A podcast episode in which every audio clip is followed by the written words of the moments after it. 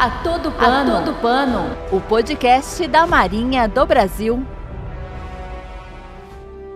Olá, seja bem-vindo. Eu sou o Tenente Carloto. A Marinha do Brasil oferece diversas oportunidades para aqueles que desejam seguir a carreira militar.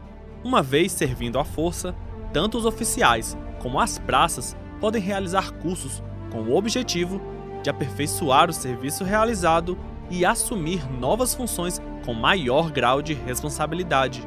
Uma das especialidades disponíveis para as praças que atingem a graduação de suboficial é o programa Suboficial MOR, cujo papel é formar suboficiais que estabeleçam um canal direto entre o titular da organização militar e a guarnição. No episódio de hoje do Ator do Pano, o podcast da Marinha do Brasil, vamos conversar sobre o trabalho desenvolvido por um suboficial mor e entender um pouco mais sobre as peculiaridades dessa função. Sobre esse assunto, conversamos com a suboficial mor do Estado-Maior da Armada, suboficial Leila Reis Cardoso. Mas antes, vamos conhecer um pouco sobre a trajetória da suboficial Leila. Ela nasceu no ano de 1969, no Rio de Janeiro. Ingressou na Marinha com 19 anos, em 1989, na graduação de cabo, no então quadro auxiliar feminino de praças. Durante sua carreira, ela participou de diversas comissões, entre as quais podem ser destacadas Diretoria de Abastecimento da Marinha, Colégio Militar do Rio de Janeiro e Comissão Naval Brasileira na Europa, em Londres. Em 2020, ela assumiu a função de suboficial-mor do Estado-Maior da Armada.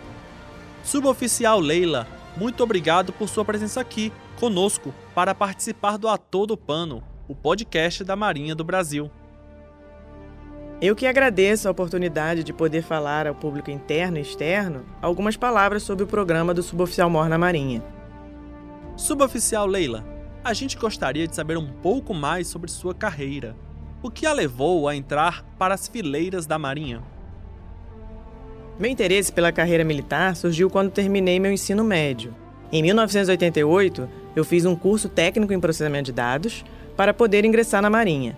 Apesar da minha família ser da aeronáutica, meus olhos sempre brilhavam quando via a farda branca. Sempre achei a mais bonita. Como fiquei órfã de pai aos 12 anos, vivenciei a necessidade de ajudar minha família. E então fui em busca de algo que sabia que me daria uma carreira e uma estabilidade, que era o militarismo. E hoje estou aqui contando minha história e agradecida a Deus. Explica melhor para a gente o que faz o suboficial MOR e qual a importância dele para a organização militar em que se encontra. O propósito é atribuir a um suboficial que exerce uma forte liderança sobre as praças um canal direto com o comando.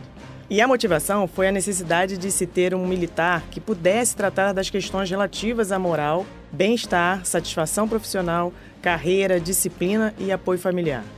Então, em 2011, depois da avaliação de um grupo de tarefa, foi estabelecido um projeto piloto para implementação do programa na MB, sendo que haveria a necessidade de elaborar norma específica de modo a tornar claro a natureza, especificidades e responsabilidades do suboficial MOR.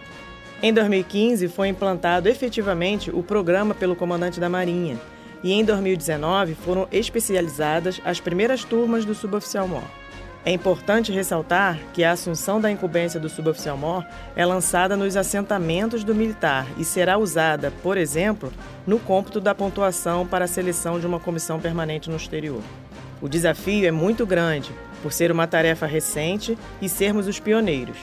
Mas com determinação, profissionalismo e lealdade à nossa força, tenho observado nesse quase um ano de função, que o programa vem dando bons resultados.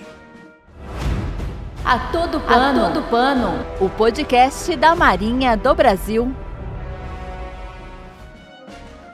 Diante do que você apresentou, quais foram as razões que a levaram a ser voluntária para o programa suboficial MOR?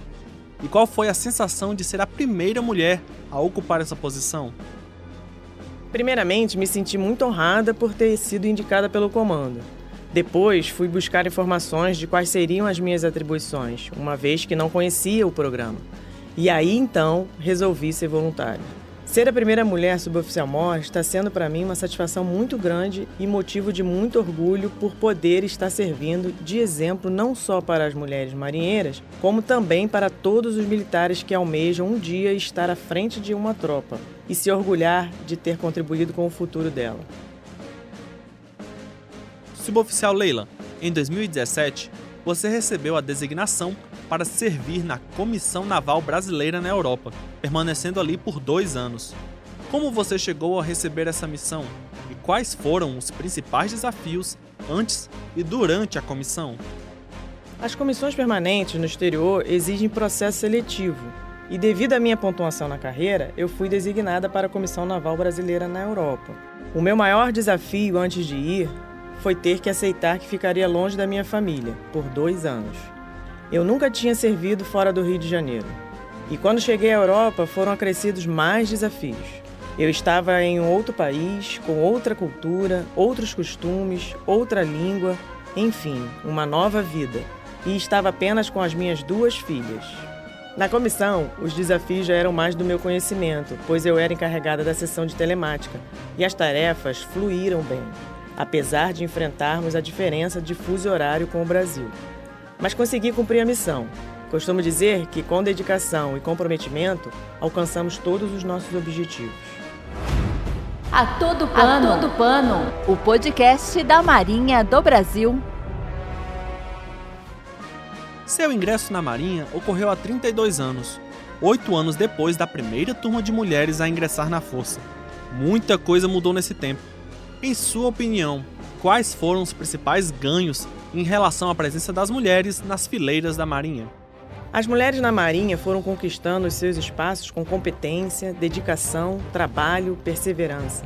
E hoje somos exemplo para muitas. Foram inúmeras as conquistas ao longo dessas quatro décadas. A todas as mulheres marinheiras presto minha continência e dou um bravo Zulu pela escolha que fizeram. Suboficial Leila, obrigado por compartilhar um pouco mais sobre a sua história e a sua carreira na Marinha. Você gostaria de deixar uma mensagem aos nossos ouvintes? O programa Suboficial MOR é uma nova tarefa na Marinha do Brasil e, como sabemos, traz novos desafios que deverão ser superados. Devemos nos esforçar para quebrar alguns paradigmas e, com determinação, profissionalismo e comprometimento, contribuiremos para uma Marinha mais forte e soberana. Continuemos juntos e firmes na missão. Sou marinheiro e outra coisa não quero ser. Venha para a Marinha, você também. Você acaba de ouvir A Todo Pano, o podcast da Marinha do Brasil.